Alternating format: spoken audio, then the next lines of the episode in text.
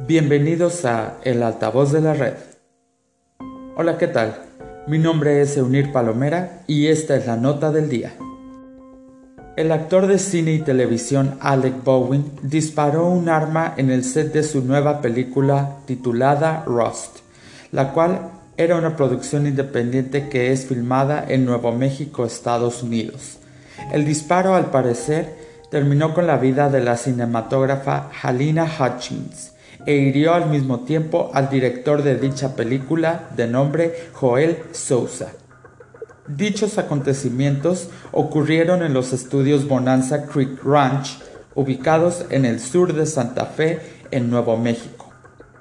Halina Hutchins, de 42 años de edad, fue transportada con sus heridas en helicóptero al Hospital de la Universidad de Nuevo México, ubicado en Albuquerque, donde más tarde fue pronunciada muerta.